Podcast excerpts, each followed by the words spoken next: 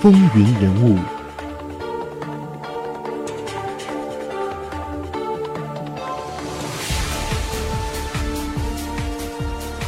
好，欢迎回到节目当中来。我们继续来看这一位美国的第十八任总统尤里西斯·辛普森·格兰特他的生平。那前面讲到了，他已经从西点军校毕业，然后被分配到了第四步兵团，当了一名少尉军官。那这第四步兵团当时是住在密苏里州的圣路易斯。格兰特在那里认识了西点军校一个同班同学的妹妹，茱莉亚·伯格斯·登特。茱莉亚的父亲呢是当地的一名法官，那他对于自己的女儿和一名薪水军饷都非常微薄的低级军官相爱呢，是非常的不以为然的。但是这女子茱莉亚却是对格兰特忠贞不二。所以呢，五年之后，两人是终成眷属。一八四六年，美国对墨西哥发动了战争，第四步兵团奉命南下。格兰特本人啊，并不赞赏这一场战争，因为他看来这场战争是不正义的战争。但是呢，他在扎卡里泰勒将军，我们知道这个扎卡里泰勒就是第十二任总统。那当时呢，他是担任将军。格兰特在扎卡里泰勒的这个指挥下作战，还是非常的努力的。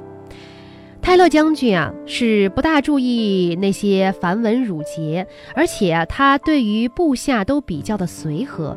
这在我们之前的节目当中也都讲过。那么这些作风啊，对格兰特的影响是非常大的。一八四七年，格兰特所属的团就拨归了翁菲尔德·斯科特将军指挥。斯科特也是美国历史上的名将之一。那格兰特有幸在他的麾下一直战斗到一八四八年战争结束。在这一段时间呢，格兰特已经由少尉晋升到了中尉。这场战争也丰富了格兰特的作战经验，而且使他熟悉了许多南方将领，对他以后在南北战争当中指挥作战非常有好处。格兰特随着部队回国以后，在一八四八年八月，圣印路易斯和茱莉亚结婚。婚后呢，茱莉亚就过起了随军生活。一八五二年的夏天，格兰特的部队调到了加利福尼亚。由于当时从美国的东海岸到西海岸横贯大陆的交通是不便的，部队呢要乘船绕道巴拿马到加利福尼亚。当时，茱莉亚怀着第二个孩子。所以呢，就没有和格兰特同行，他就带着刚刚满两岁的大儿子回到了圣路易斯的娘家居住。格兰特的部队到达了西海岸之后呢，先后在加利福尼亚和俄勒冈州驻防。一八五三年的八月，格兰特晋升为上尉。他当时是远离妻儿，军营的生活又非常的单调乏味。于是呢，不免就像当时的很多低级的军官那样，就沉溺于这杯中之物。而顶头上司布坎南上校对于军官要求又很严，所以格兰特就因为酗酒而遭到了训斥。于是他就决定要辞去他这个上尉的职位。那有些历史记载呢，就说是布坎南上校要他辞职的。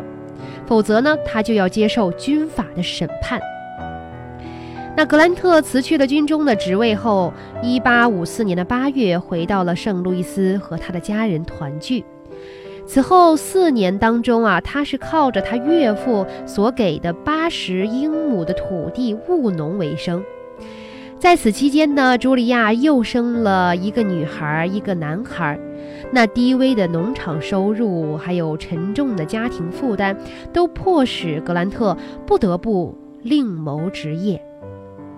在一八五八年的冬天，他就弃农来到了圣路易斯市内，和人一起合资经营房地产。但是啊，不是很成功。一八六零年的五月，他举家迁到了伊利诺伊的加利纳，在他父亲和兄弟的经营的皮厂里面呢，当一名雇员。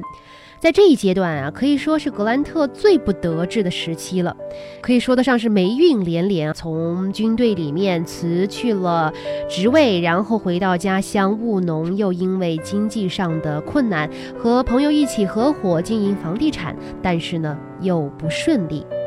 不过，好运很快就来了。那他到底是如何成为一位战争英雄的呢？那我们稍事休息一下，一会儿回来。